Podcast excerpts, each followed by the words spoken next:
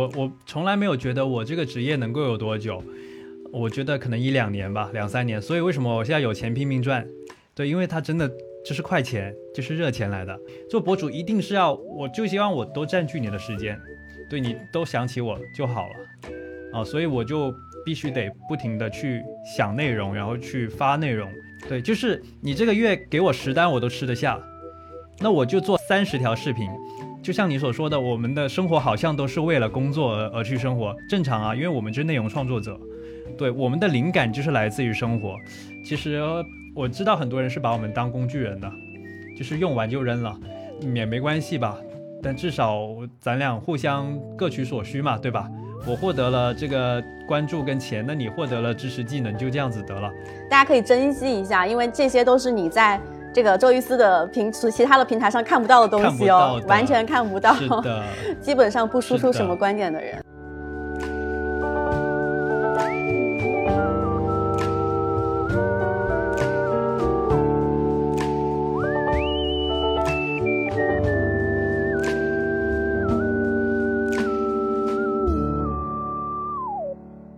Hello，大家好，欢迎大家回到这一期的逆行人生。今天这一期我们邀请的嘉宾，他是一个视频 UP 主，然后在网上有非常多的粉丝啊，大佬大佬。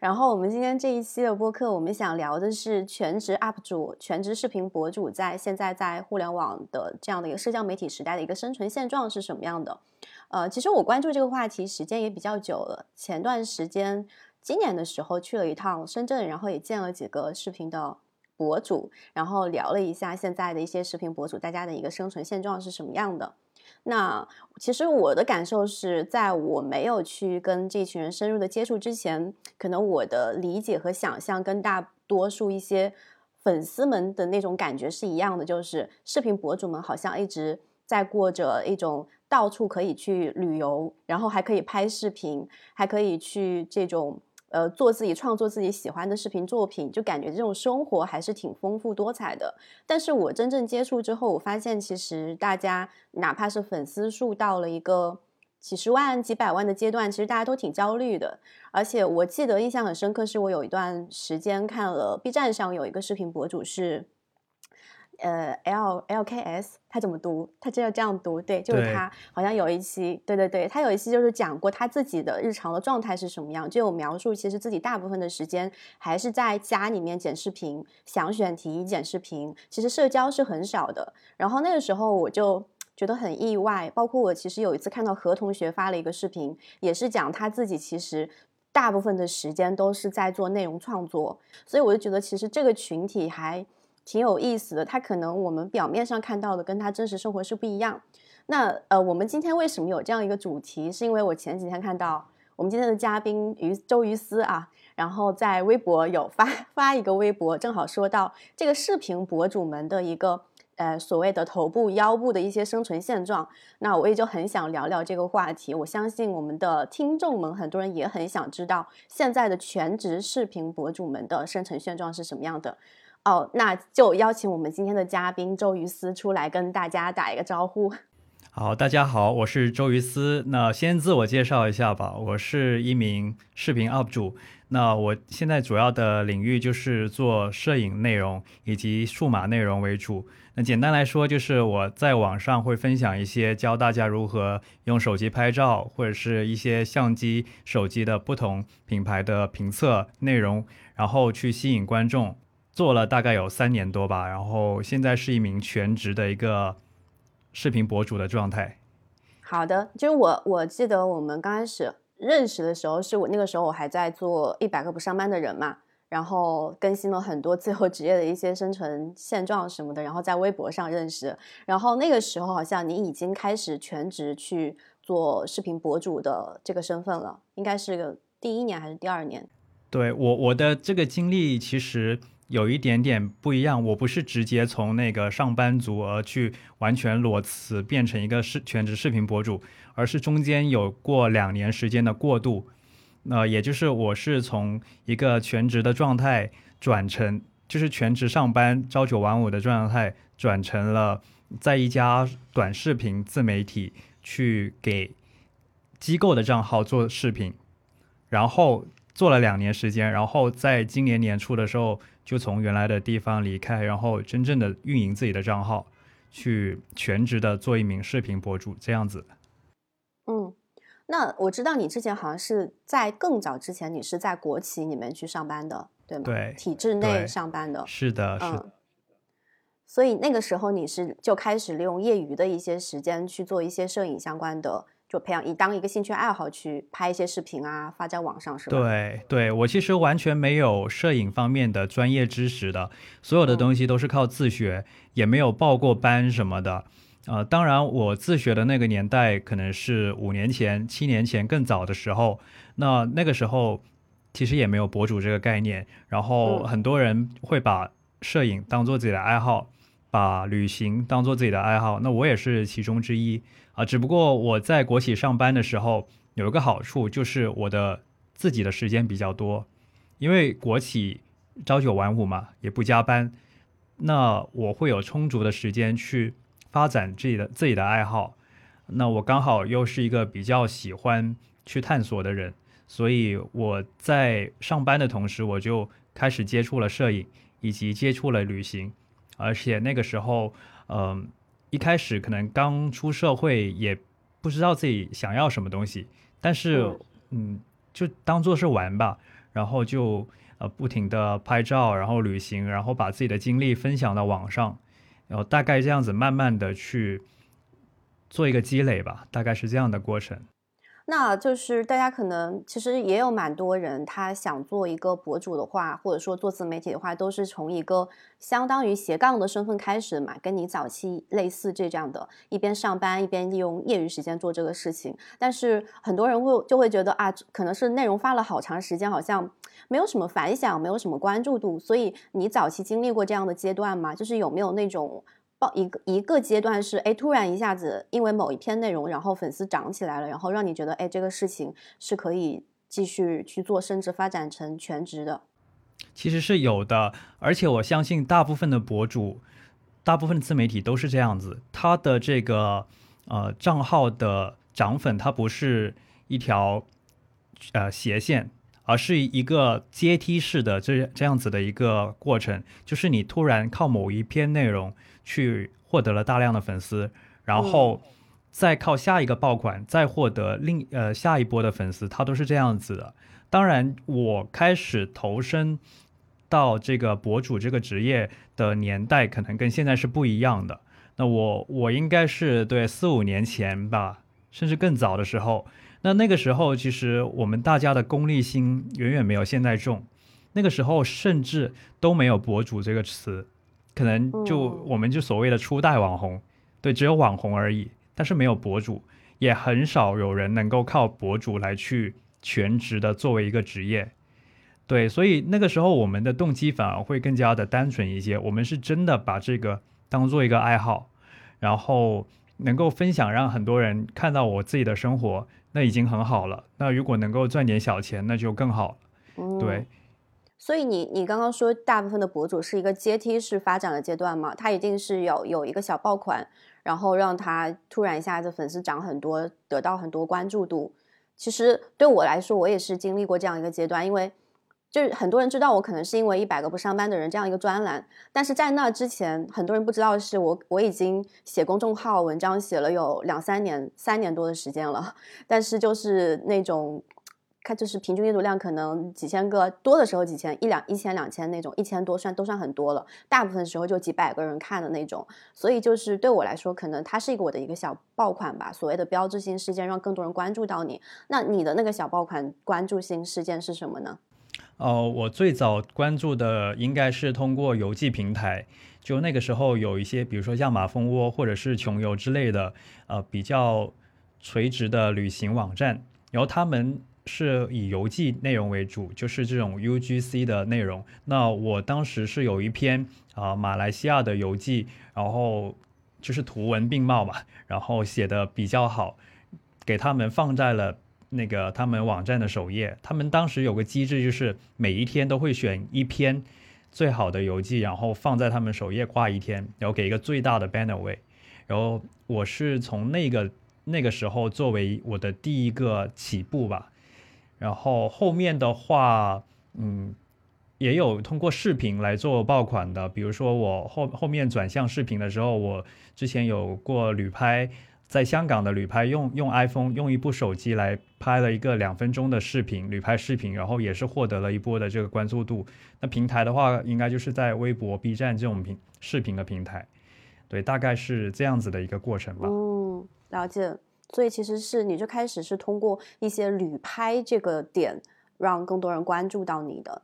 那。就是你刚刚有说到，其实你刚开始做这件事情的时候，大部分的人没有博主的这个概念，甚至没有想到说他是不是可以成为我的一份全职工作去做。所以你是到了什发展到什么样一个阶段，开始去思考说我可以把它当做一个全职，就是我脱离职场来单，就是以一个独立的身份去做这件事情呢？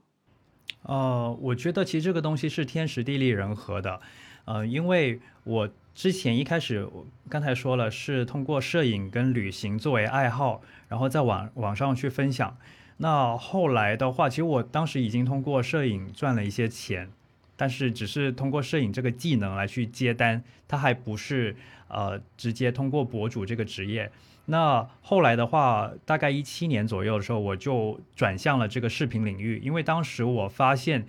就说可能视频是一个趋势。然后我就开始自学视频，然后在网上发视频的内容。那同时，呃，自己也是在积累自己的这个能力嘛，我可以独立的去制作视频。那至于你刚才说是什么样的契机能够让我呃成为一个全职的博主？那我之前是一个兼职的博主。那契机就是呃有一次，那我一个朋友他在一一家自媒体公司，也也是做短视频的。的一个公司，然后他们正好缺缺一个视频制作人，然后他知道我有这个制作能力，他就问我要不要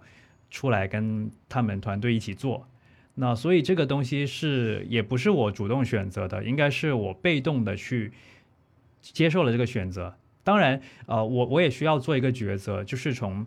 稳定的，呃，待遇不好也不差，但是至少它的福利比较不错。然后，而且十分稳定的一个国企的体制内的一个机制，跳到一个当时应该算小公司，只有几个人，对一个非常不确定的一个状态。但当时因为我之前在上班的时候，我相信现在大部分，嗯，关心就是咱们这个自由会客厅或者是你的粉丝，肯定都是多多少少有一颗不安分的心，对吧？嗯。他们肯不安分于在这个公司里面去上一辈子班。那我我当时也是也是，那我就会以这个契机，然后从这个国企跳到一个小的自媒体团队了。嗯，其实相当于是，呃，你就是这个自媒体的这个团队，它成为了你接下来再从这个呃这种上班的状态进入到自由职业的状态，又做了一个跳跳板的那种感觉。是的，是的，而且那个团队，我我要补充一下，就是我跳到那个自媒体团队，我是不用上班的。嗯就虽然我们的关系是就是一般的这种劳务关系，但是老板就不不用我去坐班，嗯，甚至不用我去办公地点，我当时就是每天都是在家里完成我的工作。这其实状态来说已经算是半个自由职业了，远程办公了，相当于是远程办公了，只需要每天交一个视频给到那个团队就好了。对，我记得我好像是在那个时候开始关注你的。就是我是在 B 站上看到你那个公那个公司叫叫什么来着？就是我还有点忘那个名字了，叫 Hey Jones，就是做无人机的，对。对，Hey Jones，然后因为你们会分享很多那个视频的一些就是教程嘛，怎么拍视频，怎么剪视频，就是那种免费的这些知识。然后我那段那个阶段，因为我也是刚刚开始去学拍视频，然后就会在 B 站上搜这些信息，然后就有搜到，那个时候就有关注。然后那个时候，因为你在那个 这个频道的出镜率很高，我一直以为那个是你自己的一个公司，或者说你的频道，甚至很多观众其实都以。为我就是那个公司的老板，但其实我是那个公司，其实已经做视频做了两年了，之后我才加入进去了。只不过我出镜的频率高，所以大家就误以为有些人啊会误以为我是老板或者怎么着，但其实不是，我也是个打工的。嗯，那其实这种状态我就是也挺好的呀，因为你是不用坐班嘛，然后你还有稳定的收入，那你为什么要离开这家公司出来自己干呢？嗯，因为我在那家公司工作的同时，我不用去坐班，所以我有更多的时间去发展我自己的账号。嗯，就是我并没有因此因此而就是停更我自己的内容。那其实，在那家公司上班的同时，我通过我自己的账号，通过我博主的职业去获得的收入，已经远比那家公司还要高了，哦，就是高很多了。对。只不过在那家公司还为什么还继续做？那其实是因为我当时虽然我我有不错的收入，但是很不稳定，而且我没有安全感。那但但是做了两年之后，我就觉得不行了，我不能再这样子了，就夹在中间其实挺难受的，所以我就干脆 OK 我自己去做就好了。就是你焦虑的点，除了收入上的不稳定，还有其他的一些什么？就是原因吗？呃，最主要就是收入上的不稳定了。嗯，毕竟做博主的话，都是像像我们是以广告为主的话，都是被被动的，被动的去等别人等客人来去对来去上门，然后我去提提供服务。那有可能就是我这个月赚很多，然后下个月完全不赚钱，这是经常有的事情。对，呃再加上就是我对这个。博主这个行业的前途还是比较迷茫的，就是我不知道他能够做多久，所以我就还是先维持现状。再加上当时啊公司那边也没有反对我做自己的内容，对吧？那我有精力的情况下，我就先两两头都兼顾。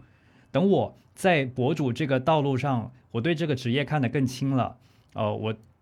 对这个行业有更多的积累了，这个时候我再跳出来，其实也是 OK 的。我就是这样的做做的选择。那你第一年呢？你真正的去尝试全职出来做博主的，你第一年的那个状态，就比如说你之前比较担心的是，哎，我这几个月收入很多，下几个月完全没有收入，就这种状态有真的发生吗？嗯，其实没有真的发生，就是我其其实基本上每个月都会有收入，只不过多和少。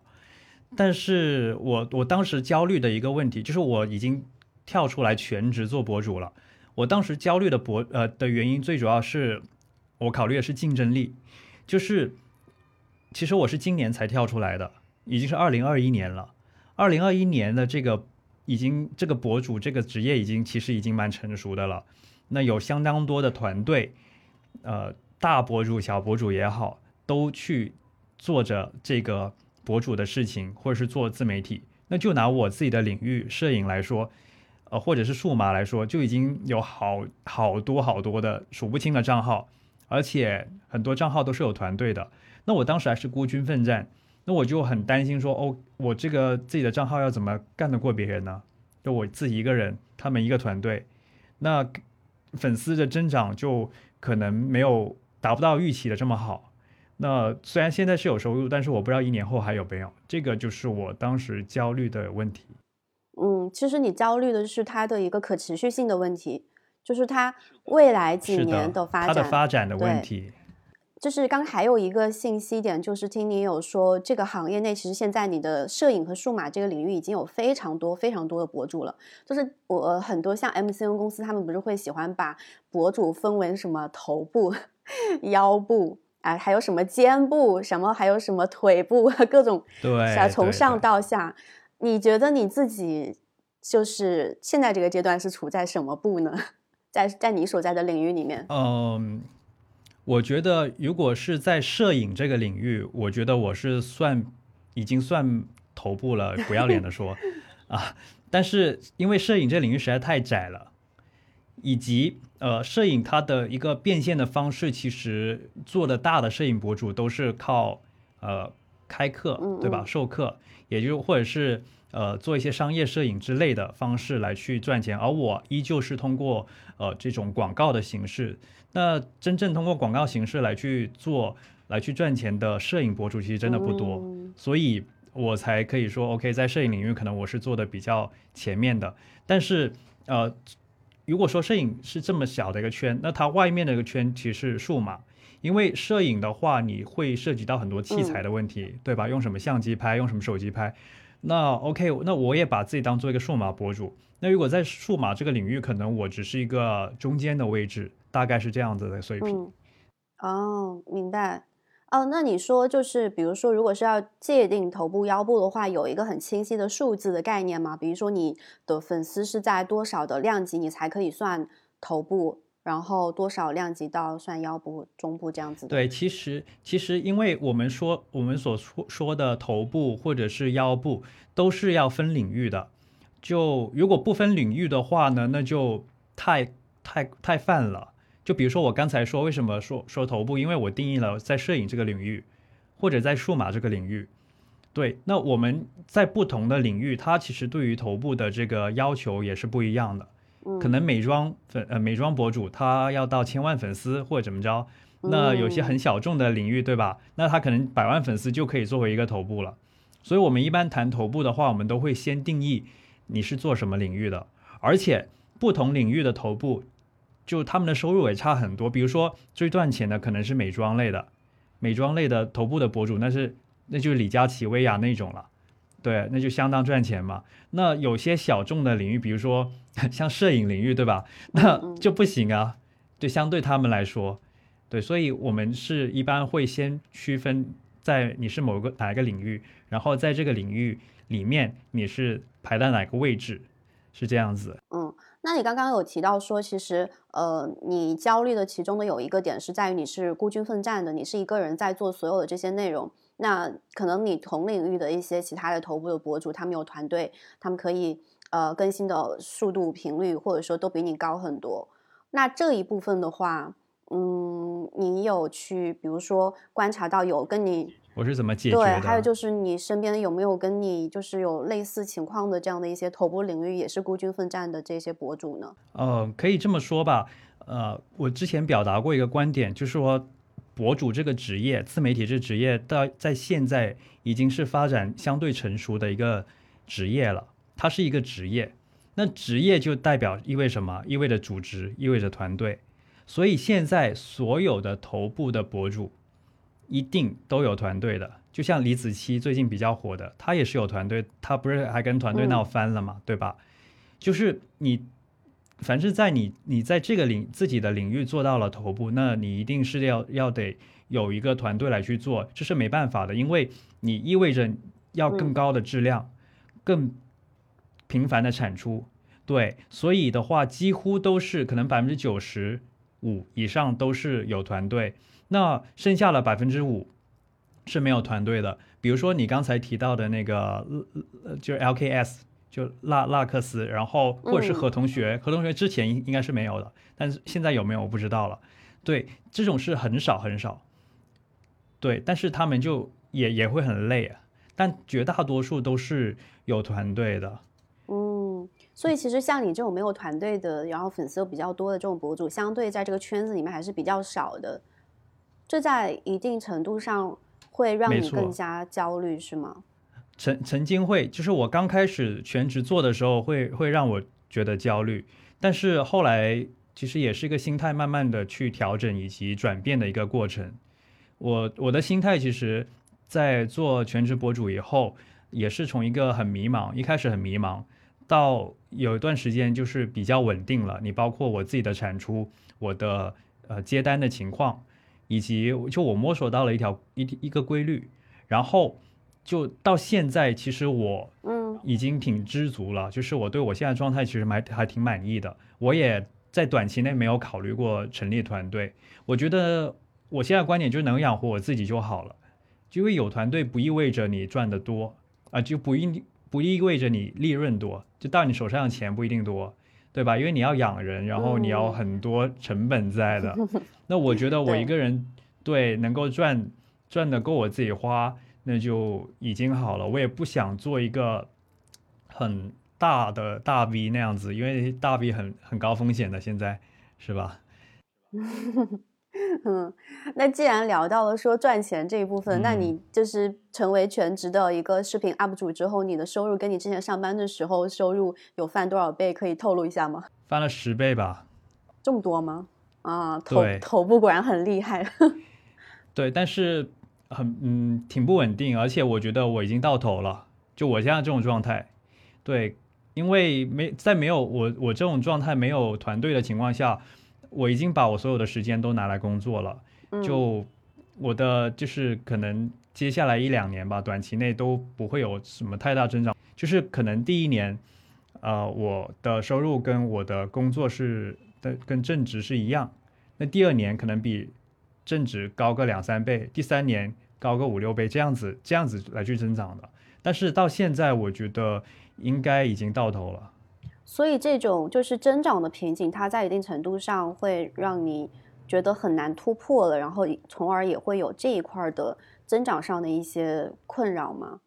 就是因为人总是希望越来越好嘛。对对，偶尔会有了，就比如说最近闲下来的时候，就会有这样子的焦虑，但忙起来就不会。啊，真的，一闲下来，人一闲下来就会容易乱想，对，就反而忙的时候。会想的少一些，嗯，那我我印象很深，是我今年四月份的时候，是四月份吧，去了一趟深圳那边嘛。我们当时不是就是线下第一次见面，然后你来参加我们活动，后来也聊简单聊了一下，就是你这边的当下的一些困惑哈。我记得那个时候你还是挺焦虑的，就是会焦虑团队的事情。对，那个时候我就是迷茫期，就是我刚刚从年初的时候刚刚从。原来的那个团队出来自己单干，那个时候我还没有呃没有摸索出这个规律吧。然后到现在，我因为经历了这半年的这个摸爬滚打，我也渐渐的 get 到了一些道理了。啊，包括刚才我说的团队的事情，团队的事情其实这样子的。嗯，我当然你一个人可能干不过四个人，对吧？这很可能的事情。对一个人可能可能搞不赢，搞不过一个团队。但我发现，在博主这件事情上还有点有点意思，就是博主他是非常这个职业，他是非常强调这个人设的，也就是强调你这个人，博主的这个人。那有团队的这种机构，我发现有个通病，就是他们容易没有人设。对，因为你的很多内容是流水线下这样分下去的嘛，对吧？你可能拍摄剪辑。呃，啥的都不是同一个人干的，每个人都有各自岗位负责的东西，那他出来的东西也相对化，相对会工业化一些。那个人博主有个好处就是什么呢？就是我的所有东西都是我自己一手掌控。那我想要他是什么样，我想要我的内容是什么样子，他就是什么样子。那他的这个人设的这个属性就会更强了。那所以，我后来为什么不焦虑的其中一个原因，也是因为我发现，真的有时候团队干不过一个人。特别是在博主这个领域，我大概能理解你说的那个意思。其实就有点像，呃，现在大家都强调什么个人 IP 和那种品牌 IP，但其实很多时候品牌 IP 是干不过个人 IP 的，因为大家现在都越来越不喜欢那种很就是有距离感的这样的一一些呃账号，反而是一个很鲜活真实的一个人的账号，大家相对来说会更有亲切感一点。对。对对，而且在博主这个职业是一定这样子的，就是一个团队账号是呃，就是一个团队呈现的账号账号机构账号是一定干不过个人的。就比如说现在很火的直播带货，我们都知道李佳琦，知道薇娅，那我们知道他背后的公司吗？好像不知道，对吧？李子柒也是，我们都是记住的是那个人那个形象。对，那这个就是自媒体或者做博主的一个呃一个特点吧。对，所以其实像这种个人 IP，它发展壮大之后，到后期它如果要成立一家公司的话，这个公司所有的人其实还是为他这个人设去服务的。没错，就是，但是呃，有一个问题是，你如果这个博主你的内容是带个很鲜明的个人特色和个人色彩的话，那有一些内容势必是别人没有办法可以去帮你去做你的内容的。对对，嗯。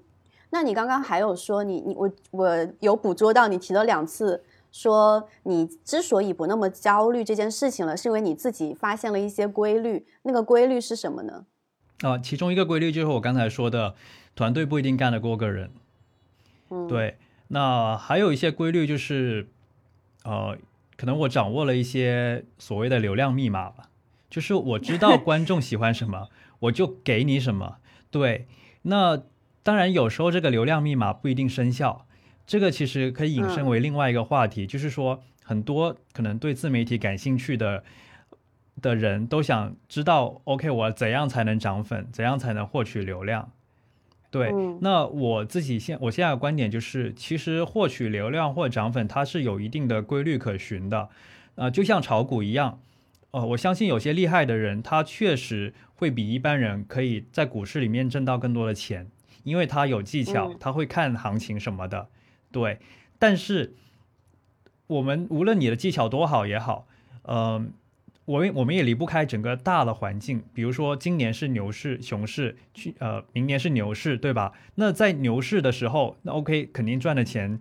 的概率更大。那在熊市的时候，我们赚钱的概率就更小。那同样的，在自媒体这个领域、博主这领域，可能我两三年前刚刚开始在野蛮生长的时候，我成涨粉的这个可能性更高。但是到现在。呃，各个平台已经成熟了，已经没有多少机会可以给到我们去呃抓住的时候，那我们涨粉的这个几率自然会少很多。嗯，对，所以很多人说不知道怎么涨粉，我我也可以理解的。其实如果我是你们的话，我也不一定能涨了涨得了粉。说实话的，这个就是时代就是这样子的，没办法。就是你已经抢占了他的一个就是风风口期的这个红利，已经吃到了。对，没错。没错，所以这件事情做自媒体做博主这件事情，其实就是你谁入局比较早，其实你相对来说你比入入局外的人是直接加了个五十分六十分这个样子的，就起点比别人还是要。我觉得是八十分，这么高吗？对，真的就是八十分。因为为什么？因为我我我观察到，其实很多头部博主他们真的不是说他们有多厉害，对他们就是干得早啊。而且他们自己也承认的，就就包括你，其实会问很多富商，OK，那你为什么成功？那那些我觉得说自己因为自己努力的人，全都是扯淡。嗯，就是你运气好啊，就是你刚好在对的时间做了正确的选择，就这样子。对，嗯，这个跟买房有点像。所以我觉得占到七八十，是的，是的，就是很这个人生就是这样子的。嗯嗯。所以你你会观察到你们这个就是摄影这个领域内会有一些，比如说新新冒出来的，他可能做的比较晚的这样的一些摄影的小 UP 主或者说博主，他的内容其实是还是蛮好的，但是他就是很难涨粉，就是会有这种一直在底部挣扎。太多了，就是就是因为我看到这样我才放心，你懂吧？因为我因为我看到太多不止摄影啊，就很多数码的，就是我我看哇，你都这么厉害，这是天哪，做做成这样了，结果就你就不涨粉，嗯，那所以我就更加印证了我刚才说的，就是你没选对时机，你进入的晚了。当然，其实不排除啊，有有一些后起之秀，真的最近一两年冒出来的有，但是真的凤毛麟角，而且你一定是真的做的非常厉害了，才可以。能够起得来，就更多的是我我已经我看到过太多的账号，就是平时呃呃内容都很好，但是就是起不来。我我但是我觉得有一些可能他也可以在短期内靠非常好的内容，就是爆款大爆款的内容，就是接就一一次性涨很多。像我觉得何同学是这样一个例子吧。呃，何同学我觉得并不能成为一个案例，因为他是天才。对，所以有我，我跟大家，我跟一些同行，包括一些媒体分享的时候，我一般都很少拿这种特特例来去举例子，包括何同学，呃，包括你做直播的李佳琦和薇娅，没有意义，因为他们就是天才，那他们没有借鉴意义。就我，我更喜欢谈论的就是一些可能比我好一些的，但不至于太好，因为太好那些我们够不着的。你像何同学那种，真的就就超神了，就第二个都没有发现第二个类似何同学这样子的，对。但是更多的博主的话，他就是只能接受我们的现实，这样子。嗯，对。其实也有也有，就是靠一些爆款的火起来，但是我们会发现，好像最近一两年，我不知道你有没有这样的观察，最近一两年比前几年做爆款的这种概率好像小很多，而且很多爆款可能都是一些头部做出来的。而不是一个完全没听过名字突然就爆了，这个越来越少了，我觉得。那在你们摄影圈内有什么现象级的爆款的一些选题和案例之类的吗？就是你要只要是就某个某一段时间之内，你只要做这个选题，呃，这一类的内容，它就很容易涨粉，呃，这种有吗？呃，这个目前比较少了，因为摄影我觉得它还是相对小众的一个领域。而且它不太跟时事有关，所以它因为它更倾向于一个技术的东西。那我们目前能够想到的一个比较成为爆款可能性，就是你做一些热门的机型，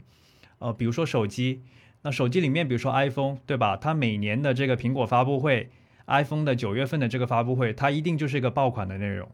但前提就是你要做得好，对，就它一定是一个，不是一定，就是它成为爆款的概率会大。但是除此之外，其他的时候，呃，做爆款的这个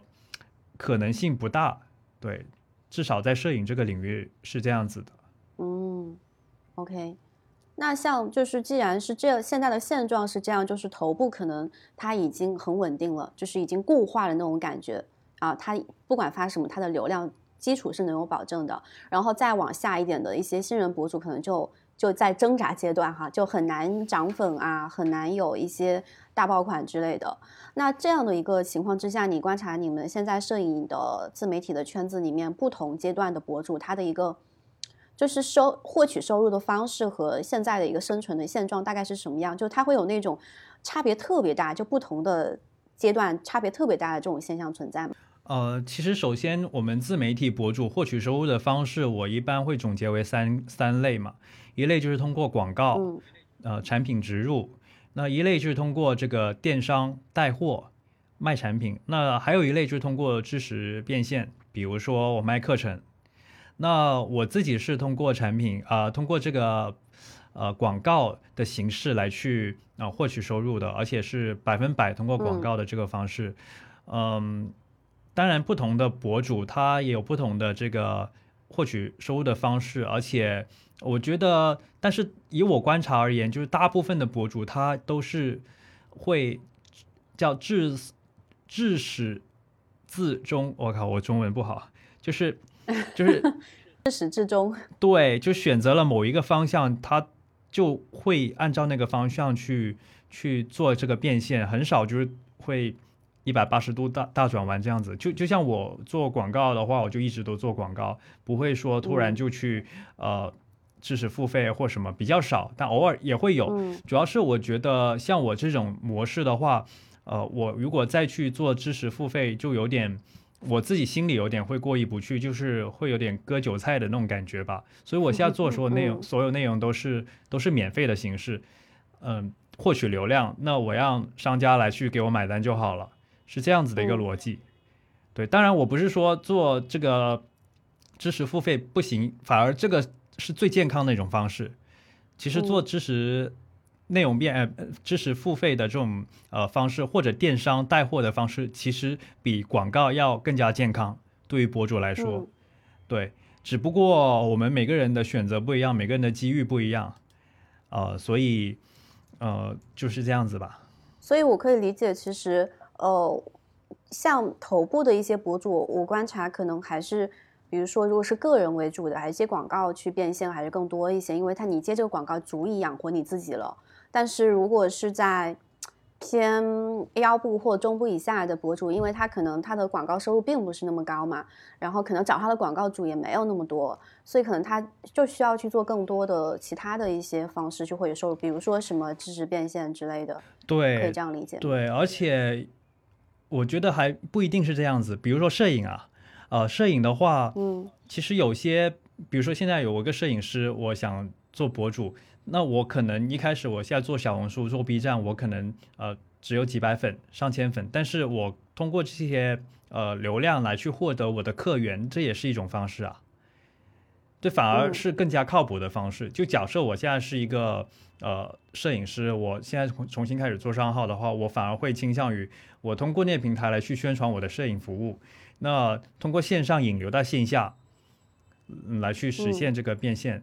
对，因为做广告，说实话，你要做到非常高的一个水平，你才会有一个相对可观的收入。但是那个过程实在是太难了。那所以就是我我相信很多做你们这个领域的一些小，就是在还在挣扎阶段的温饱阶段的一些 UP 主和视频博主，他们可能是很以你们为目标，很想就将来有一天能发展到你们这个阶段的。那你也可以就是跟我们分享一下，比如说你的当你做到你的这个阶段之后，就是除了那些。我们看的看得到的那些很光鲜亮丽的一面之之外，可能你也会有你这个阶段会遇到的一些问题、一些挣扎。就是也是今年的四月份去深圳的时候，然后就有跟一个也是视频博主聊天嘛，然后他们就是面，我觉得他们面临的一个问题是关于自己想创作内容和商业性质的内容之间的那个那个权衡，就是可能他们是很倾向于喜欢做一些。就可以自己称之为觉得它是电影或者说艺术品之类这种视频的，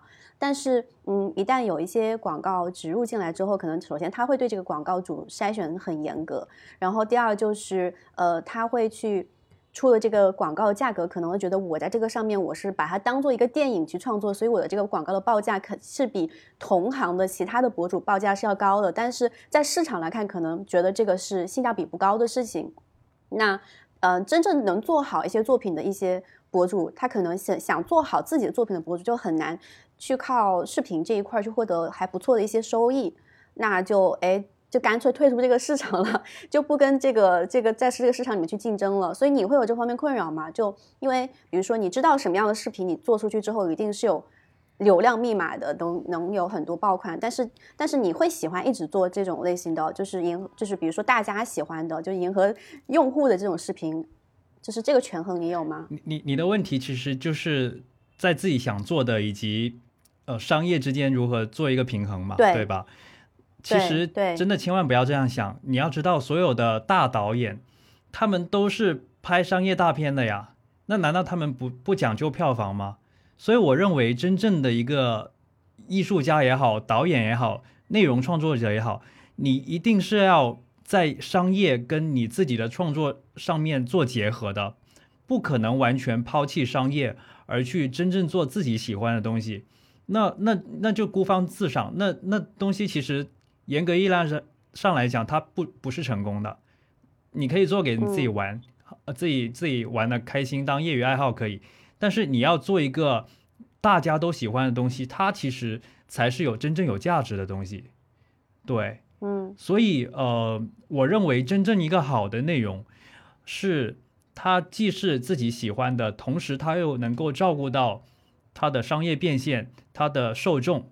它是一个全综合权衡的东西，就像好电影一样，对吧？好电影很多好的电影就是票，什么叫叫好又叫座，就是。嗯，对啊，又赚钱，又大家又喜欢，又觉得它 OK，真的艺术性也也有，所以呃，我我现在的状态，当然我我也不得不承认的，就是有时候确实会接到一些商单或者是一些活是我自己不太喜欢的，这是一定会有，嗯，但是怎么说呢？这个东西，那至少我能赚到钱了，对，就嗯，对，这已经我已经很满足了，而且而且。做博主还有一点好的，就是你的所有的我的所有的合作，那无论他这个合作是我喜欢的还是我不喜欢的，那他都是我的一个案例，对吧？都是我的一个积累，那这一点就很好了。不像呃很多上班族打工的话，你做一个项目是为公司做，是为老板做，可能做完跟自己啥事都没有，我拿完奖金就走。我做博主很好，你你不但你获得钱，你还可以获得一个积累。对吧？运气好的话还能涨涨粉，已经很好了。当然有有有可能掉粉了，对。但是，已我觉得还是一个蛮好的，已已经很知足了，至少。嗯嗯，那你会给自己呃，就是每个月，比如说你要接多少单商业上的一些商单，就是 OK 了，还是说呃，你会去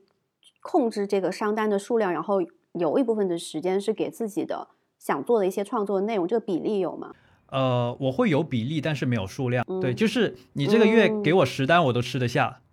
那我就做三十条视频。OK，十条是广告，二十条。为什么要我要这么拼？因为呃，第一，我会把价格设的比较高，呃，也不叫比较高，就是我不会让自己就是明明就是赚了钱，但又觉得自己亏了。我不会，我这个一定不会不会亏待自己。第二就是哦，我我之前也说了。博主这个职业是很被动的，就是客人对吧？来上门，然后点点我选我，然后我再给你提供服务的，我没有办法很主动的去获取一个服务，所以所以你能够找我，然后价格也 OK，那在我看来就已经成功了一大半了。那除非是我真的说时间撞期了，或者是异地，那这个真的没办法了，对吧？那不然的话，我我现在的逻辑都是能接我都接，对，只要条件够，能接我都接。那有实单，那我还就是爽到飞起啊！我今年的钱我都全赚了，对吧？那那有何乐而不为呢？对，当然当然我我会控制比例，就是说我不会说我这个月所有的内容都是商业广告，因为会掉粉，会被人骂，对。特别是有些平台很可怕的，那我我就 OK，我接了一个广告，那我就多出两条不是广告的教程啊，对吧？服务大家了。那博主也要恰饭的嘛，大家也希望多多理解这样子呗。就你好我也好，对。那这样的话呢，不会让你进入到一种过劳的状态吗？因为如果就像你刚刚举的那个例子，你这个月接了十个商单，你要为了去让这十个商单不要去掉粉，你要控制个比例，你要拍三。二十条是吧？再多拍二十条是无无免费的内容。对我，我我可以这么说，就是我九月份就真的拍了差不多二十条视频了，长的哦，就非常夸张。但是据我所知，所有的数码领域的头部博主到九月份，有些甚至一天一根都有的，就是因为我们也有个淡旺季。那 OK，这个月是我的旺季，那我这个月就忙碌一点。那有，因为我知道可能过两个月稍微没那么忙，那我如果要休息的话，我就推推后一点，对。但是呃，没办法，这个确实会会会去，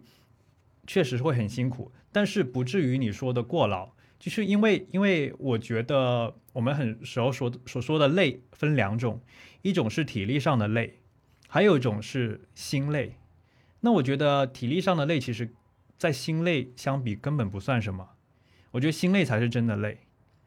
对，心力憔悴那种，就是你做的事情不被人家认可，或者是你明明很努力了，但是却努力错了方向，或者是你很努力却没有结果，那种才是心累。对，但是我们做博主，至少我们虽然体力上很累，但是心理上嗯并不会觉得很累。所以，呃，总体来说，其实已经很幸福了，比比我上班但是无所事事要好很多了。嗯，至少充实啊，我觉得。那你大概现在的一个工作的一天的那个时间表是什么样？因为我知道你每天早上起的特别早就开始工作了，你可以描述一下吗？呃，对，曾经一段时间是起得特别早，最近好像又 稍微晚了一些。然后我的一天的这个工作，简单来说，只要不是有出差的话，我。就只要是醒来，我都在工作，呃，或者是做工作相关的东西。那包括了大部分时间是坐在电脑面前，呃，无论是剪视频也好，去创作内容也好，啊，有时候我我甚至闲逛，就是刷社交网媒体。那因为我们博主本身就靠社交媒体来去火，那我逛那个不就正儿八经等于说我上上班看视频领工资那种感觉。对，那我我我要看一下最近有什么热热点，那同行在做什么东西，那最近流行什么内容？对，那同时我也要维持着我每天的更新，因为我不单只是一个视频博主，只产出视频，我其实每天我都要发一些动态，就比如说发微博，然后让粉丝知道我在做什么，以及我有什么想法。呃，这个是这个时代使然，就是我看到大部分、绝大部分博主都是这样，他不太可能说我只做视频，我就每周出一一到两条，然后我不发动态，这是不太可能的，这样粘性不够。对，做博主一定是要，我就希望我都占据你的时间，对你都想起我就好了啊，所以我就必须得不停的去想内容，然后去发内容，然后去做内容，那。大部分时间我在坐在电脑前嘛，那如果是天气好的时候，或者是我有一个拍摄需求，那我就会去到外面去进行拍摄。这个就是基本上我的一个正常的生活吧。只要从醒来就开始做，做到睡睡觉的那一刻，那就没有什么娱乐或者是社交什么，我我至少比较少，在我这边，嗯，就几乎没有了。没错，那有时候，呃，那怎么解决这个问题呢？其实一一个是出差，因因为我们现在出差大部分是参加一些活动，媒体的活动。那媒体活动会见到很多同行也好啊，客户也好啊，就这种就当社交的一种了，就好好不容易对吧？找个人说了话，说个话啥的。然后还有还有就是有时候周末，呃，因为工作日期大家确实都都要上班，但是周末很多朋友会放假啊，就休息嘛。那我们有时候就是约大家一起出来活动活动这样子，这个是解决这个社交的一个情况。那当然这个是我我自己的问题，因为就像你之前提到那个 Lux 他说的那个那个 B 站 UP 主他说的他自己的现状，呃，其实他是一个。比较典型的就是自己完全是靠自己单干的这样的博主，就是这种现状。呃，没有什么社交，其实大部分时间都在工作。但是有团队的博主，那他又是不一样的了。那可能我要去公司，对吧？因为我团队我肯定要有办公地点，我要我招好几个人来，我要管大家，对吧？那这这又是不一样的状态了。但是他跟我挺接近的，就是大家都是单干，可能在家里就没有一个所所谓的工作室这样子。那确实，我们一天百分之九十时间都是跟工作有关了，大概是这样的状态吧。所以，我我就是上一次四月份的时候，我就能感受到，其实你的呃大部分的时间，你你自由职业的状态是基本上都是交交交交付给你的工作了。就基本上有没有什么娱乐的时间、交朋友的时间、社交的时间？因为我第一次邀请你到我们那个活动来的时候，你不是还权衡一下吗？这个值不值得我花这个时间去参加？就是你有你有这个时间，可能你可以做更多的工作嘛。就我当时就对这个印象还挺深刻的，因为我自己其实也经历过类似的阶段，就是会把工作放在第一位嘛。就是你你会觉得我的每分每秒，我如果把这个时间拿来做工作，我可以。就是就是投入产出比可能会更高，你会很把这个时间看成一个很奢侈的东西，或者会很珍贵的东西，就不想浪费它。嗯，但是我自己是感觉啊，就是到了某一个阶段，其实觉得还是要有生活的。我自己是这种感觉，因为因为不可能是就是生活当中只有工作，因为我相信大部分的人当初出来选择做自由职业，是希望。就是有自己的时间投入到自己感兴趣的兴趣爱好上，然后呃能够去工作和生活相平衡。但是真正的自己出来之后，发现完全相反，你甚至比之前上班的时候更忙了，然后也好像也没有时间投入到你的兴趣爱好上。甚至当你的兴趣爱好变成工作之后，好像我个人感觉就是你的那个兴趣爱好好像都都感觉像是你在工作的那种感觉。所以你你你不会有这种感觉吗？对，啊，其实会的，但是我。后来想通了件事情，就是其实我们像我们这种做内容创作的，他其实是根本没有办法把工作跟生活分开的，因为我们的工作是创作内容，我们的内容来源就是在从生活来的，对，所以就像你所说的，我们的生活好像都是为了工作而而去生活，正常啊，因为我们就是内容创作者，对，我们的灵感就是来自于生活，所以。呃，一旦想通了这一点，那就不会觉得说，OK，我真的没有生活了，因为呃，作为一个内容创作者，工作跟生活就是在一起的，它是没有办法分开的，啊，而且我也很享受这种状态。相相反，因为我经历过上班的时间，我上了六年的班，我知道上班的时候，我有周周末，对吧？我有双休，而且我晚上还不用加班，那我可能工作跟生活是各一半。那个时候才完全的，真的是完全的分开，但是那真的不是一件好事。就工作跟生活分开，那证明你把工作就真的只当了，只当做工工作了，当做你糊口的一个工具了。那我现在之所以不分开，是因为我觉得工作跟生活它就融为一体了。我没有觉得我在工作啊，然后我也没有觉得我没有了生活啊。对，特别是可能我，比如说我这两天稍微闲闲了一点，我就有点不自在，就我我就是甚至我会主动去做内容了，就虽然我可以不做的，其实，但是我还是做，因为这个就是我放松的一种方式，做内容就是我放松的方式，对。嗯，我我我，因为我刚刚听到你说一个词叫享受，就你很享受这种状态，那我可以理解为其实，呃，如果。你的工作它本身，你做这件事情是可以给你带来满足感，可以给你带来快乐，可以让你分泌多巴胺的话，其实对你来说，这个就就是不是那种我们传统意义上那种工作那种工作了，就是你要为了靠它去赚钱，然后你要很不开心，就是就是这种很割裂的感觉。所以你现在是我可以理解为你会把做内容这件事情当做一个你能给你带来满足感、很享受的事情、很快乐的事情，是吗？嗯，是的，而且而且我要补充一点，就是很多人就觉得要找快乐的工作，然后它能够给我带来就分泌多巴胺啥，其实我从来没这么想。嗯，对，因为老实说，做这个东西也没有说我就很快乐那种，嗯，可能我就是比较顺其自然，比较 OK。我做这件事情的时候，好像感觉很愉悦啊，不是很愉悦，就是有点愉悦。但是我并没有想说，我因为这件事情能够给我带来快乐，所以我去做这件事情。嗯，就我没有这么刻意。嗯，啊啊，对，它是一个已经融入到我自己的生活的一件事情了。就我就觉得应该去做这件事情啊。它至少不不给我带来痛苦啊，那我就去做。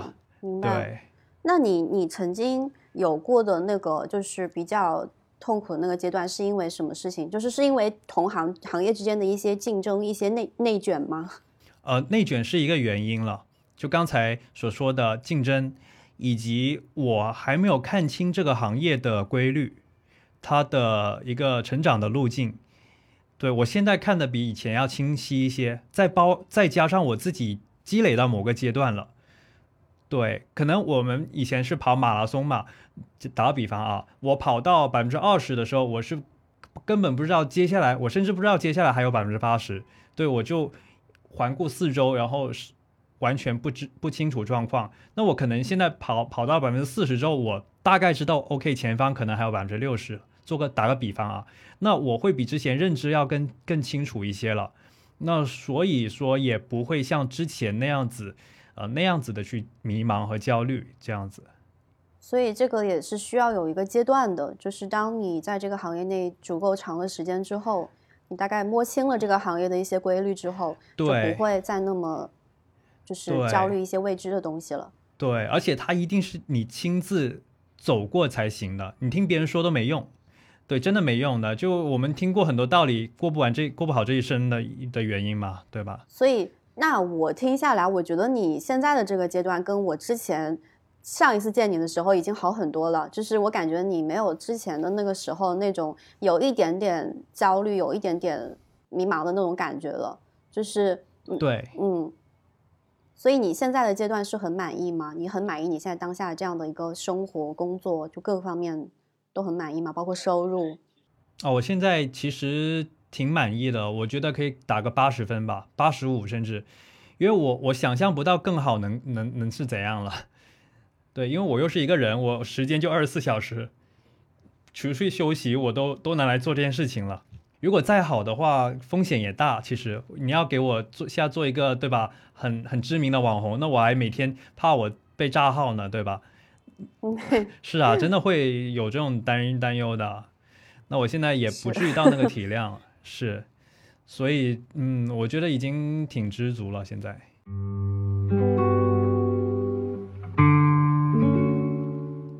我我前段时间有看到你在微博上晒你你在吃抑郁症的药，那个是啥情况呢？对，嗯，呃，那个是因为我抑郁症更多的是遗传，或者是对生理方面的原因，因为我。我之前没呃，就不是全职的时候，我在上班的时候，甚至包括我读书的时候也有这种状况，嗯，所以我不把它归咎为因为我做了全职博主，所以我需要吃这个抗抑郁药这样子，而是因为我本身就是这样的体质，对，但是我比较幸运的一点就是我呃已经知道我自己的一个状态，而且我知道用什么方式来去解决我自己的问题，那。如果有有听听众，你本身会有一些情绪方面的问题，那我觉得其实解决情绪的方式有很多种，而且不是每一种都适合自己。那每个人都会有适合自己的那种方式。那最幸运的莫过于你找到了你你自己的解决你自己情绪的那个方式，然后你去践行它，那就那就是最好的了，对吧？那打个比方，我践我践行我的方式就吃药啊。对，我觉得我能吃药就能好，那那就很好啊。那如果你能运动，能够缓解你的这种情绪问题，那你就去运动，对吧？但每个人的方式是不一样的，那你你要尽快找到是这样子了。嗯，对，对，我就觉得还比较意外，因为我觉得你对外就是展现的一个形象还是挺挺阳光、很积极，每天都在努力的工作，每天早上六点钟看深圳的太阳，就是那一种形象，知道吗？嗯，对对对，但是嗯，事实就如此。但是我，嗯，我也是后来心态调整，就情绪调整过后，我才早起，然后工作啥的。对，老实说，如果我就是在情绪不好的那一大段时间，我是没有办法做到早起工作啥的，确实也会比较糟糕了。对。那你觉得，就是你你现在，因为刚刚说，其实你对你现在的状态是比较满意的，那你会有，就是有，好像这个问题我们之前有，你上次来上海的时候，我们好像有聊过，就是关于。呃，现在大部分的粉丝关注你，他会很很向往你的一些生活状态，或者说是，呃，我们说的就是很多时候粉丝去 follow 在网上 follow 一个陌生人，去关注一个博主，他关注的其实就是这个这个博主给他营造出来的那种向往的那种生活，对，就是这个东西。但如果你你的这个向往的这个生活的这个泡泡破了之后，就。不一定说，哎，这些人是不是还是愿意关注你？你你会有一种就是，好像是在楚门的世界里面那种感觉嘛？就是你好像是被这些人是这么多眼睛长期在关注着你，好像在为他们而生活的那种感觉有吗？就做博主这个职业的话，嗯，会有了，确实会有了，这个就看自己调整嘛。但但很多人就是会说羡慕我们博主的工作，那。我们的工作就是让你们羡慕的，对，这个只不过是我们营造出来的而已。那我觉得你们也知道，多多少少知道这一点。就像你们看到很多偶像 idol，对吧？嗯，他们其实也是要营造出自己的那个人设在。但实际上，我个人觉得，确实，我我我的博主的现在状态是要比上班要好。呃，因为我在为自己打工，我不是在为老板打工。那其次就是，哦，我我也比较幸运的能够做起来，对。那如果我做不起来，那那也也不行。而且其实我也是自由的，我是时间也是自由。虽然我现在忙，那是因为我主动选择的结果。我也可以选择没那么忙，那赚少一点咯。啊，对啊，也是可以的，对。但是，呃，比较比较不好的一点就是，呃，客观来说，我们也也会遇到很多问题。那比如说，这个行业已经发展到一个阶段了，会进入一个平台期，然后观众粉丝会越来越挑剔，因为他们已经看过各种各样不一样的博主、不一样的内容了，然后所有的资源、所有的机会都集中在了少数的头部博主身上。对，就像一个发达社会，富人有越来越富，穷人越来越穷一样。对，这个也是我们。自然而然会遇到的问题，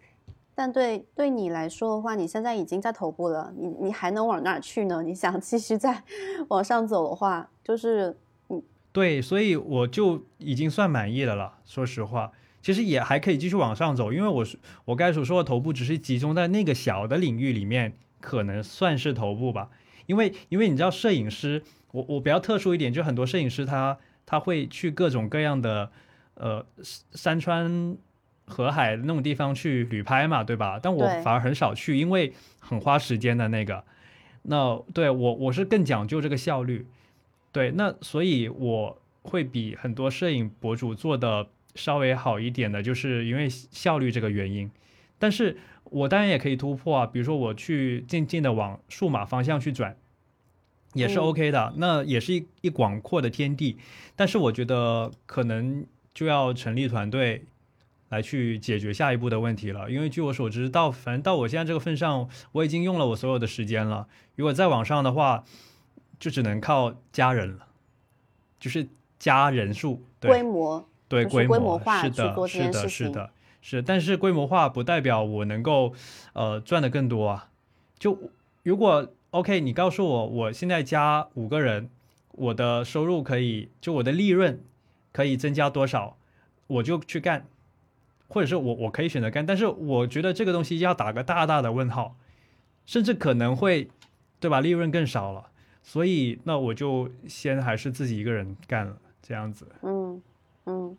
你你是我记得好像你说过你是更享受自己独立工作的一个人，就是你不太对喜欢去跟很多团队，就是你要比如说你要管别人，你要去把时间精力分散到团队管理上这些事情上。没错。所以，那你你这几年，比如说你这几年还是可以以一个独立的状态去工作，去做你现在做的事情。你有考虑过它大概能维持多久？就将来是不是势必到了某个阶段，有一天你还是不得不 去组团队这个情况出现呢？呃，我我从来没有觉得我这个职业能够有多久，我觉得可能一两年吧，两三年。所以为什么我现在有钱拼命赚？对，因为它真的就是快钱，就是热钱来的。那其次就是说。啊，对，然后其次就是说，呃，虽然这个东西我觉得它不一定能做长久，但是，呃，我已经具备了做这个事情的能力。那以后可能流行的不是博主，可能他他自媒体要换另一种媒介来去发展，但至少我是在这个行业里面的人，我比大部分人都知道如何去转型什么的，对。那至于说要不要成立团队，因为我是我一直描述的是现状嘛，我都没有描述之后怎么样，因为我觉得之后都不好说。对我觉得时机其实成熟了话，自然而然就会成立团队，或者是我 OK 真的遇到了一个比较不错的团队，那我真的想和大家一起做事情，对吧？那就那就一起做，这是个很自然的东西，而不是一个选择吧。哦，所以那其实你对于博主的这个职业还没有。你会觉得他是个青春饭是吗？就没有把它看得很长远的。对，对，他就是青春饭，特别是最近几年感受更深，因为最近几年已经不只是博主，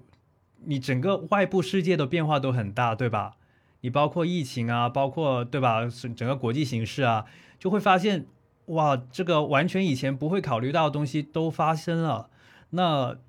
就带来就给我们的价值观的这个冲击会更大，就让我们会更加的去呃珍惜现现在现在吧，就是珍惜眼前这样子。了解。那你会就是我感觉呃我们聊的很多偏很现实的层面的一些现状，就是博主他的收入啊，然后这个行业现在的一些发展情况啊，包括就是。什么所谓的他是不是青春饭？那你现在做现在的这些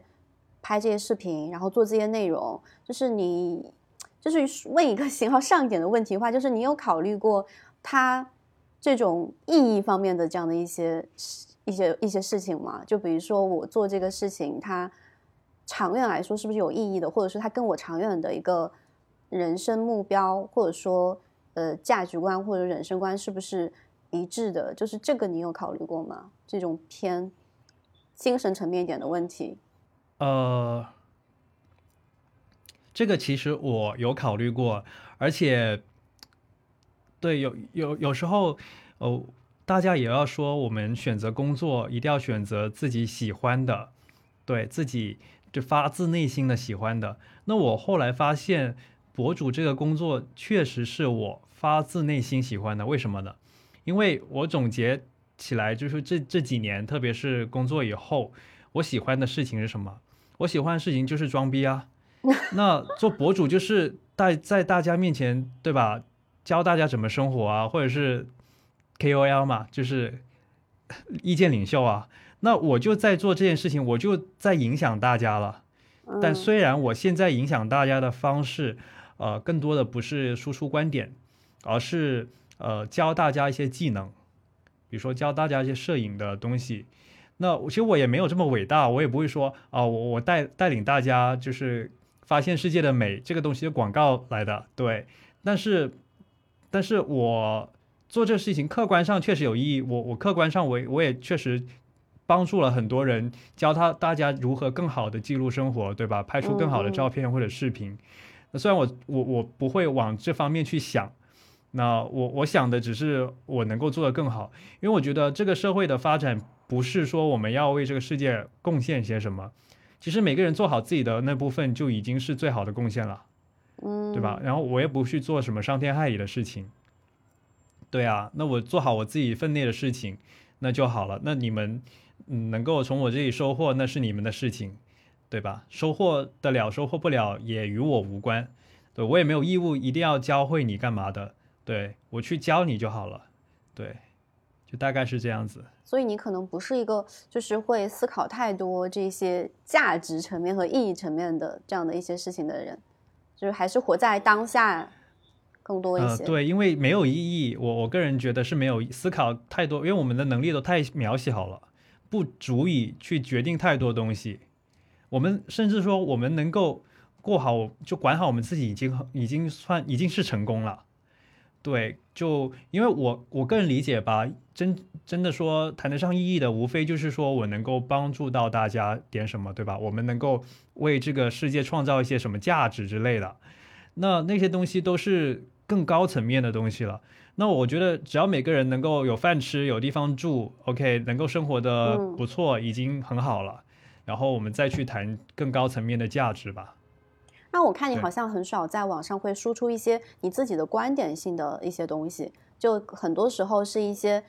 客观的一些技能的输出，或者说这种教程之类东西。对，是的，这个是你有意有意为之的吗？是还是说是什么？对，有意为之的。甚至我其实很多想法我都没有说出来，呃，因为我发现第一，可能观众不一定，粉丝不一定爱看。对，我觉得我我的粉丝可能更爱看一些啊技能方面的东西，或者是陌生人不一定爱看，应该这么说吧。因为因为我们现在做博主，不仅考虑的是我我们粉丝喜不喜欢，我们还要考虑陌生人喜不喜欢，因为陌生人才是涨粉的呀，粉丝他本身就在那儿的。对，那我觉得至少对我来说，获取陌生人关注的方式，通过教程这种方式是更高的可能性。但输出观点其实我也有。就是输出一些生活的感受等等，但是都不会很长，我都会尽可能的短，因为我还发现另一个另一个规律，就是这个时代大家已经越来越受不了长内容了，那能一个能一句话说明白的东西，就尽量不要写成一个文章吧，因为因为很大部分人都看不下去，所以呃我会输出一些短的观点，对，再加上我自己的，再加上这个视频领域。呃，视频这个媒介决定了，就是我们所有的博主都越来越就是精细化，越来越专业化，呃，领域化。那比如说我是摄影博主，我就老老实实做摄影内容。那如果我分享太多，比如说我今天跟你讲的这些内容，其实有可能粉丝爱看，但也有可能粉丝讨厌呢。就粉丝觉得啊，怎么你你又谈谈人生了，那我就取关了。对，虽然这点不好啊，但是没办法，这是没办法的事情。这也是我们这一类博主的一个宿宿命吧。就是我们其实我知道很多人是把我们当工具人的，就是用完就扔了那种。但是也没关系吧。但至少咱俩互相各取所需嘛，对吧？我获得了这个关注跟钱，那你获得了知识技能，就这样子得了。那如果能够再好的话，当然就是你认同我这个人，呃。的的生活方式，以及认同我这个人的观念的价值观价值观，那是更高层面的东西。那我我承认我现在水平是做不到的。那如果能做到，当然最好了。但是做不到也没关系，我就努力呗。我发现你你好现实主义啊，就是 就是很现实主义的一个人，就是因为因为我是那种观点输出很密集的人，就是我在网上基本上是靠观点输出去。去吸引粉丝关注的，就大家就是喜欢看你这个人的想法本身而关注我的，所以我也不太会去。对，这个就是人设。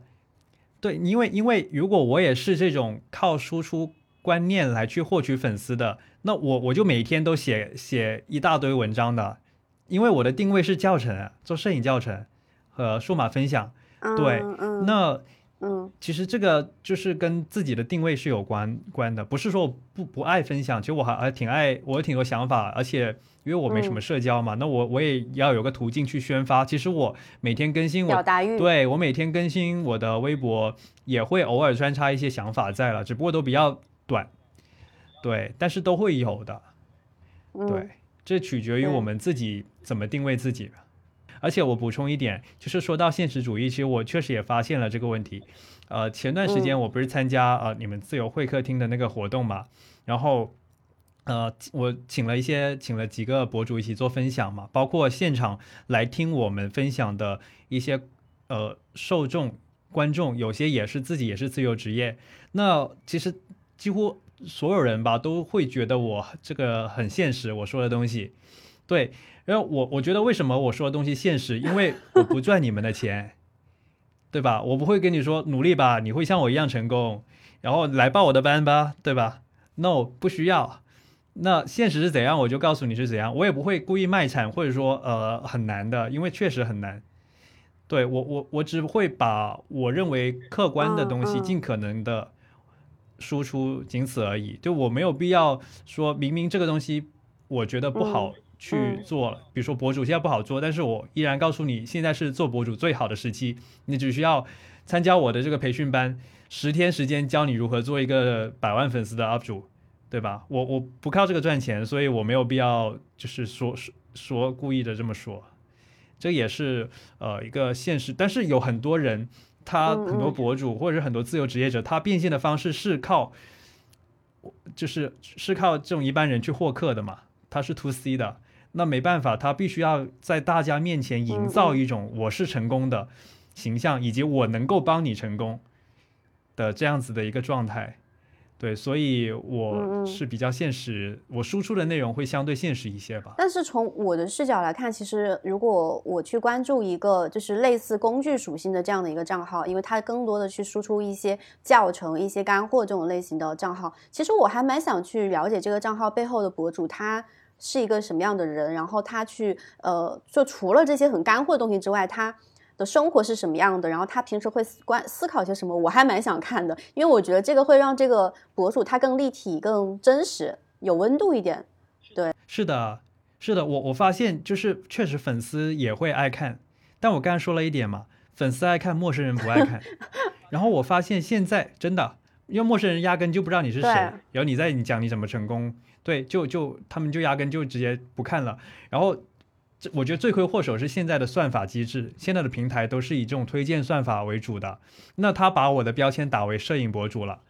他就会把我的视频推给很多可能对摄影感兴趣的陌生人。但是我突然一条视频讲我做做一年 UP 主赚多少钱，那一些对摄影感兴趣的人看到这个人，我就不会关注他了呀。嗯嗯，就是或者说我关注他的概率就低，或者是我这条视频的完播率就相对低一些。那你想想，如果我同样的我做一条摄影教程，那对摄影感兴趣的人关注我的概率就更高一些。所以更多的来说，呃，我更我的内容是做给陌生人看的，我不是做给粉丝看的。大部分的我的思路就是要给陌生人看东西，我要吸粉。对，然后如果是粉丝的话，你可以去看我的微博，我会有很多动态，我会分享一些成功失败的经历也好，这种东西。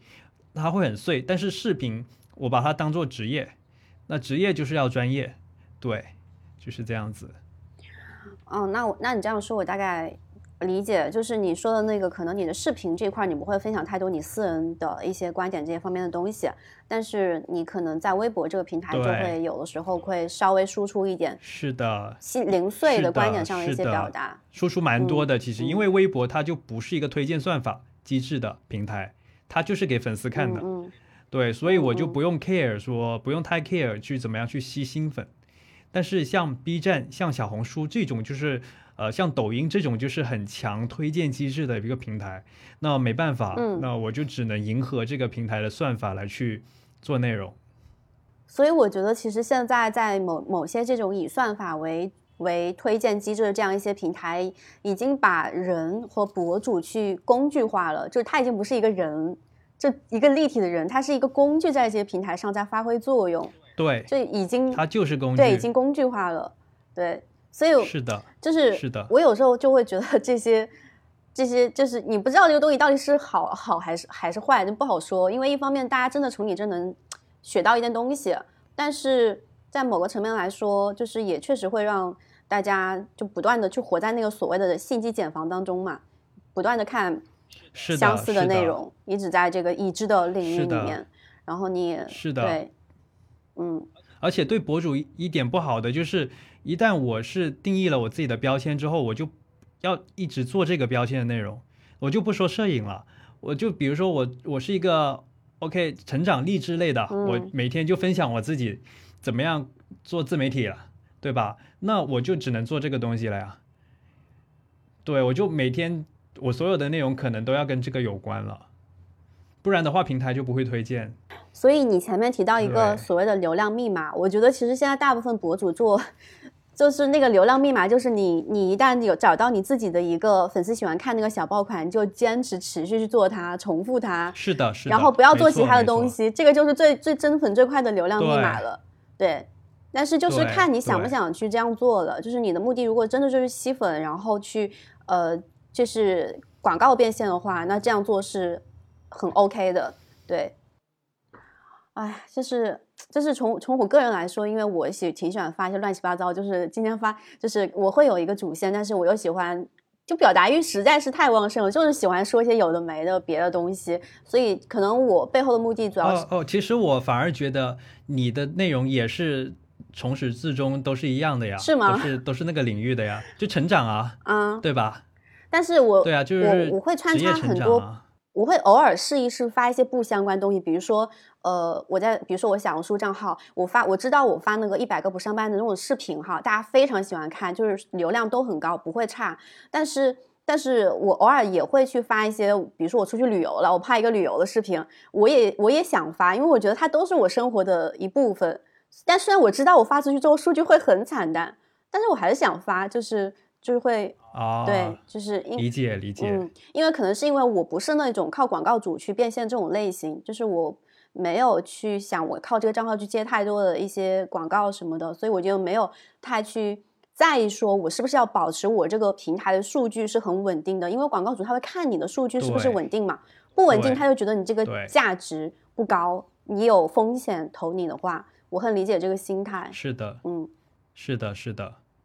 但我我其实也也是个表达欲很强的人，只不过我有我的途径，比如说我就发动态了，我就不做成视频了。嗯对，发成动态，然后去疏疏解我的这种表达欲。嗯那我觉得做博主他都必须要是个表达欲很旺盛的人，才能够做一名合格的博主。其实我有看到你最近好像这段时间微博上表达欲还有点旺盛啊，就是输出一些什么，呃，就前几年好像发了一个什么在深圳，呃多少赚多少钱才行是吧？才能 fire 才能退休，啊，对对这样的对对对嗯，所以你最近在对对，那个就思考这方面问题吗？那个就是就是在贩卖焦虑嘛，就给大家对吧？呃，当然我我我会关注这个问题了。而且就是之前我也了解到过关于 Fire 这个东西，其实简单来说就是你要存一笔钱，存到你能够不工作也能够一直生活下去，嗯大概是这个嗯意思、意思嗯是吧？对，啊，对。但是我后来了解到，我觉得 Fire 并不是说存钱这么简单，反而我觉得存钱是最不重要的，最重要是改变你的一个消费观念，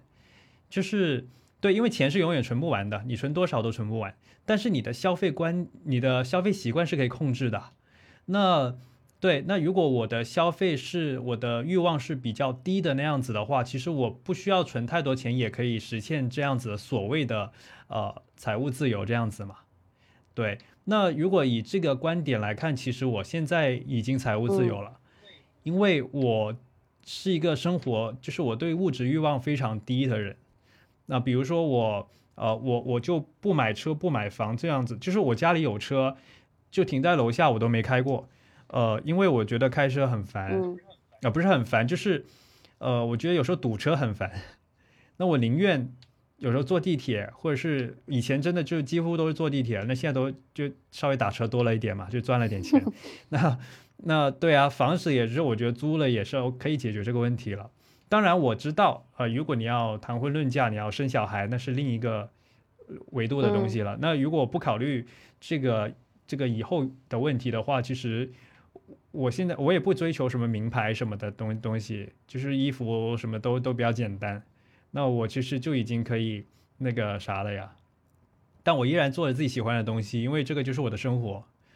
啊、而且我还我自其实我现在已经确实挺忙碌的，但是我为什么还要逼自己去做这么多东西呢？因为我知道只有我现在这个时候，我才有机会去做这些东西，我做这个东西才有人看。等到我要是真真的就呃不叫堕落吧，就是真的闲下来一段时间，然后我没那么多关注度了，我再去做内容就没人看了。对我想做都都没得做。就我现在有很多机会，呃，很多厂商什么的合作，那我可以遇到很多不一样的人啊，要体验到体验到很多不一样的有趣的事情啊。那所以，我才要更加努力，呃，来去实实现这些这些东西。所以你会想，比如说这几年很努力，然后先集中的集中式的体验一把，然后比如说也攒一部分的钱，到将来你你会想过那种所谓的 fire 这种生活吗？呃，我应该不会，对我我我应该不会，因为呃，首先我觉得存款这个东西已经在这个时代已经不适用了，呃，因为经济变化太快了，就比如说五年前也不知道现在房价会是这个样子嘛。对啊，那翻了几倍这样子，所以呃，我们也不知道五年后、十年后这个钱的概念还是是不是跟现在一样了。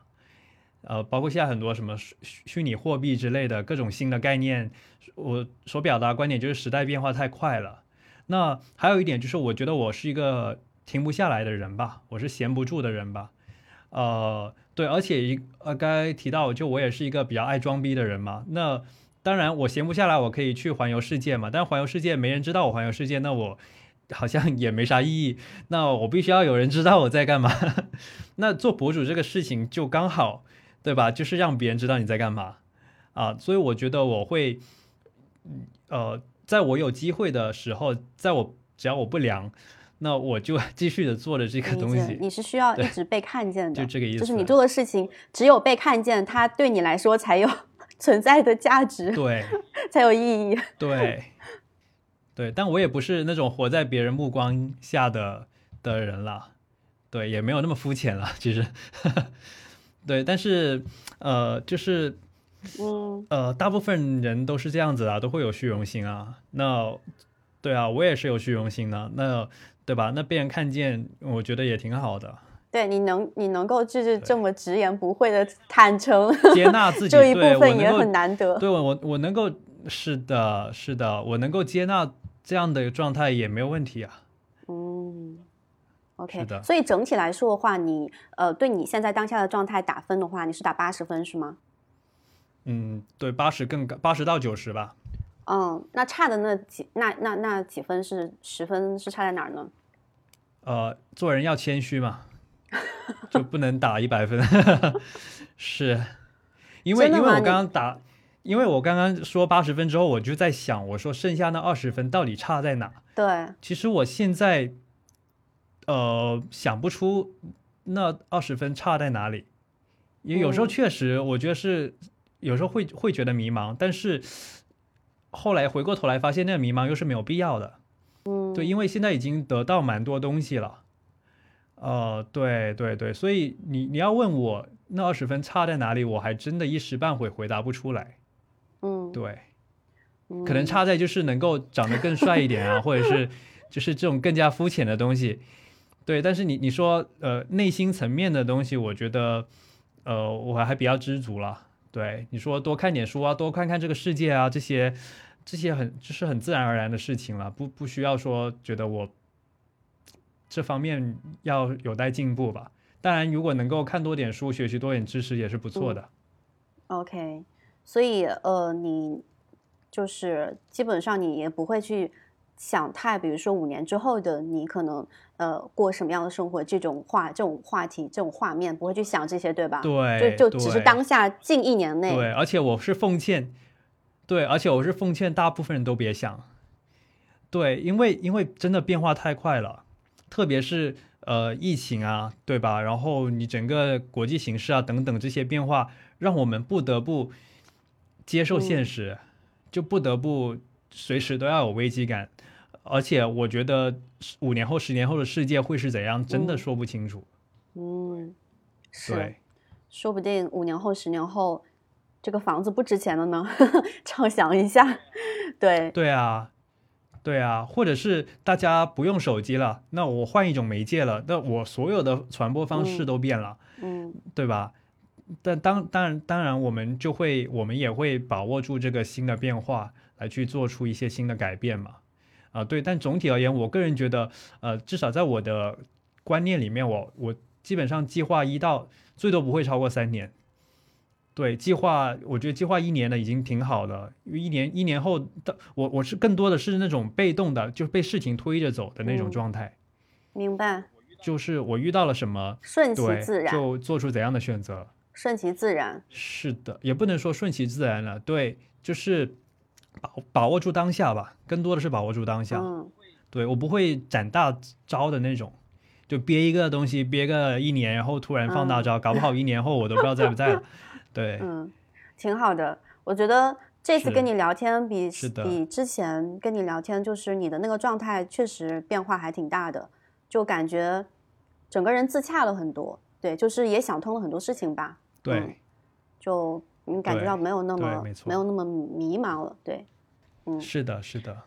所以我们今天聊了也挺多的。最后，你可以给一些就是想去，就是虽然我们前面已经劝退，已经开，其实已经间接劝退了很多人，就啊，你现在已经不是做博主最好的时机了。但就是有的、嗯有些人他是自己肯定要自己试一试，就不撞南墙不回头的。所以对于那些还是想坚持想就是做博主啊，他的比如说他的梦想就是要做一个视呃视频博主，或者说全职的博主，你有什么建议可想给他们呢？呃，我的建议就是不要抱太大的希望，就是如果你是当做一个兴趣爱好，那很好。对你如果当做一种呃消遣、消磨时间的方式，那很好。对，但是如果你是想真的做一个全职的话，你真的要三思。但你可以去尝试做，但是也不不要在这上方面下太大的赌注，就不要去抛妻叫什么抛家弃子吗？还是叫什么？啊，就是嗯不要对，不要孤注一掷的来去放弃很多东西来去做这个选择，因为现在这个时候确实不是一个理想的时候时间点。那当然，呃，你也可以做尝试啊、那是为什么呢？那是因为，呃，这个行业还是在变化的。那如果你现在开始做博主，或者是做视频博主，你其实是在积累能力，你积累了一种做内容的能力，积累了一种怎么运营自己的能力。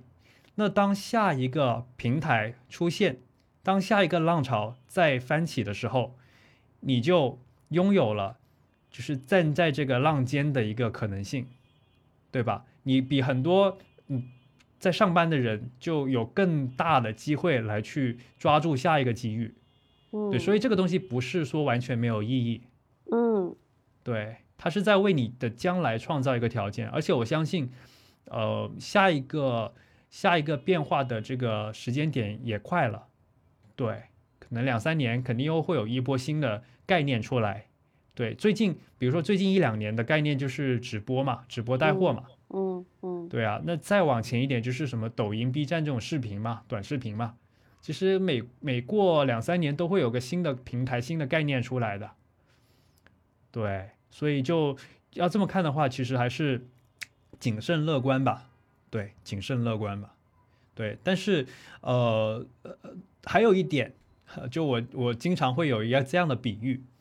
那假设我现在我的所有的账号都清零了。就是都没有了，我要从零开始做了，那我就回去上班了。对，这就是我之前说了这么多的东西，对吧？因为我不是奉劝大家不要做，然后我自己偷偷的干，不是的。就是假设我也是一个小白，我我我也不抱太大希望，是这样子。但是如果把它当做个兴趣爱好呢，是可以的。就剪视频、做视频其实还挺好玩的，对新手来说啊。嗯，嗯，对，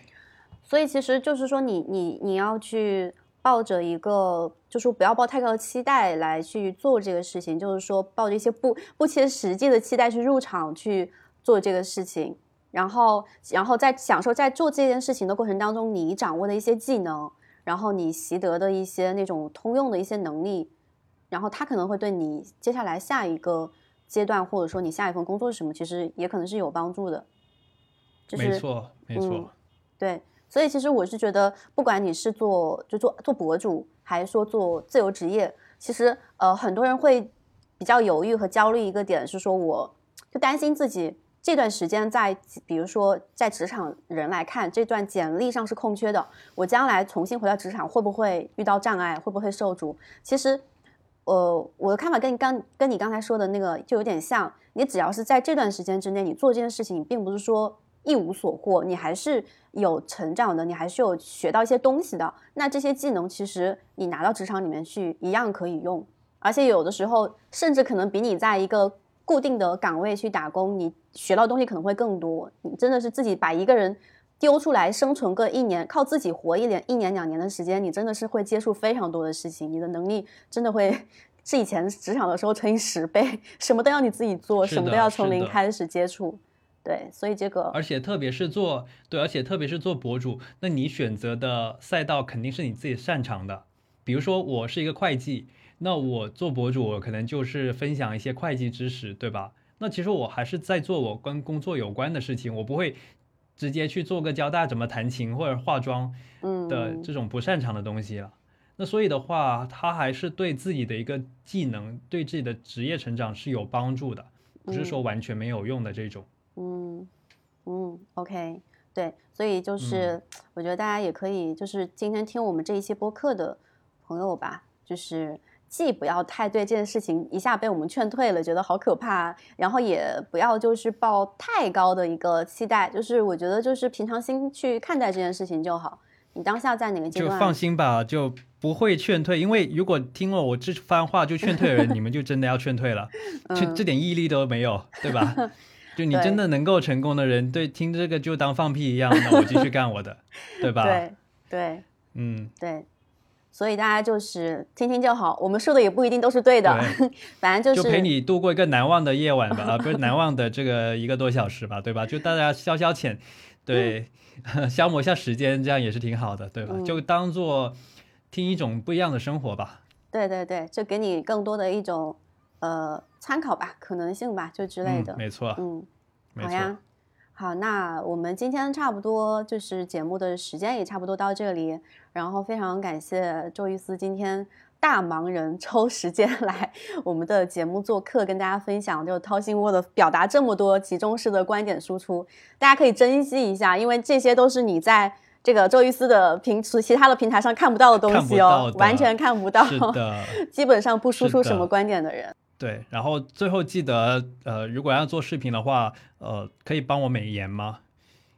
因为我这个相机好像这么看上去是没有美颜效果的，啊、好像真的没有。哇，哎，这个发量你需要美颜吗？要必须要的。天呐，你你真的是当博主的这个这什么这偶像包、袱真的就是当博主的素质，对基本素养就是这一点啊，OK 不能以真面目见人。OK OK，、啊好，我到时候做视频的话，我跟你验证，跟你验一下好吗？你你你审核通过。